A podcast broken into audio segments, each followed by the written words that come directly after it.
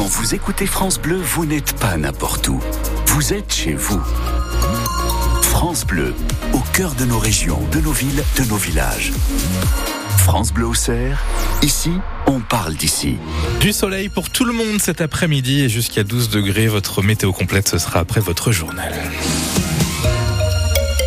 Les informations de 8h30 sont présentées par Isabelle Rose. Lyon Isabelle s'apprête à dire un dernier au revoir à Jean-Pierre Soisson. Oui, on en parlait un l'instant avec euh, l'ancien maire d'Auxerre Guy Ferrez. Les obsèques de l'ancien député maire d'Auxerre seront célébrées cet après-midi à Auxerre à 15h. De nombreuses personnalités sont attendues en la cathédrale Saint-Étienne avec en premier lieu des élus locaux et nationaux et les amis de longue date comme par exemple Jean-Pierre Saulnier, l'ancien restaurateur du Maxime et du Rendez-vous à Auxerre.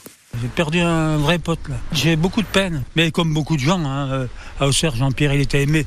Même ceux qui étaient pas.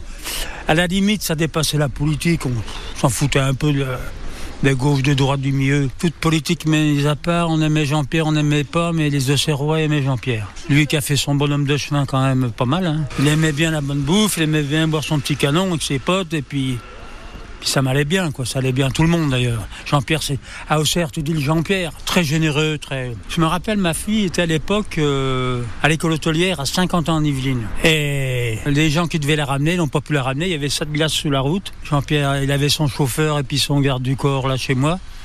Il a dit au gars, prenez la bagnole, allez chercher la fille à Jean-Pierre. Ils sont allés chercher la fille à Jean-Pierre. Toi, une petite anecdote, mais qui avait son importance. Les obsèques de Jean-Pierre Soisson, décédé la semaine dernière à l'âge de 89 ans, seront célébrées donc à 15h en la cathédrale Saint-Étienne à Auxerre. La circulation pour l'occasion est interdite sur la place devant la cathédrale dès 11h ce matin. Si je dois m'arrêter, je me mets une corde autour du cou. Le cri de détresse d'un agriculteur de Saint-Père-sous-Vézelay, désespéré de ne pouvoir vivre de son travail. À 34 ans, Xavier Blandin, qui a repris il y a 6 ans l'exploitation dans laquelle il était salarié, cumule les dettes. Touché par sa situation alarmante, le député d'Avalon-Tonnerre, André Villiers, a lancé une cagnotte en ligne. Vous avez tous les renseignements sur notre site internet. André Villiers, qui comme ses collègues députés et sénateurs sera aujourd'hui en congrès à Versailles, dernière étape pour valider l'inscription de l'IVG dans la Constitution. Le texte a déjà été approuvé par l'Assemblée nationale puis par le Sénat jeudi dernier. Il prévoit la liberté garantie à la femme d'avoir recours à l'interruption volontaire de grossesse, une réforme historique et une première en Europe et dans le monde. Une enquête pour homicide involontaire et blessure involontaire a été ouverte euh, après l'accident de bus ce week-end en Côte euh, d'Or sur l'autoroute A6. Lors de son audition, le chauffeur a reconnu s'être assoupi. Le car qui transportait 51 personnes, dont une quarantaine d'enfants depuis l'heure jusque vers les Hautes-Alpes, s'est couché sur l'autoroute A6 dans la nuit de samedi à dimanche. Une adolescente de 15 ans est décédée. 12 autres personnes ont été blessées et 4 sont toujours hospitalisées au CHU de Dijon ce matin. 8h33 sur France Bleu Auxerre. C'est l'événement puisqu'Isabelle, le Paris-Nice est attendu demain dans Lyon. Et pour cette épreuve disputée par 22 équipes, la circulation va être très perturbée à Auxerre. Pensez donc à prendre vos dispositions. Julie Tescrat. Pour résumer, c'est tout le secteur compris entre la place de l'Arquebuse et le stade de l'abbé Deschamps qui sera fermé à la circulation. C'est toute la partie nord d'Auxerre qui sera impactée. Dès ce soir, 18h, le stationnement est interdit sur le parking de la Noue, sur la place de l'Arquebuse et le boulevard Vauban entre la rue du Temple et la rue Soufflot, et ce jusqu'à 18h demain. Demain matin, à partir de 7h, la circulation sera interdite dans les secteurs de l'abbé Deschamps et de l'Arquebuse pour permettre à la structure du Paris-Nice de s'installer et à la course d'avoir lieu sur cette portion de la ville.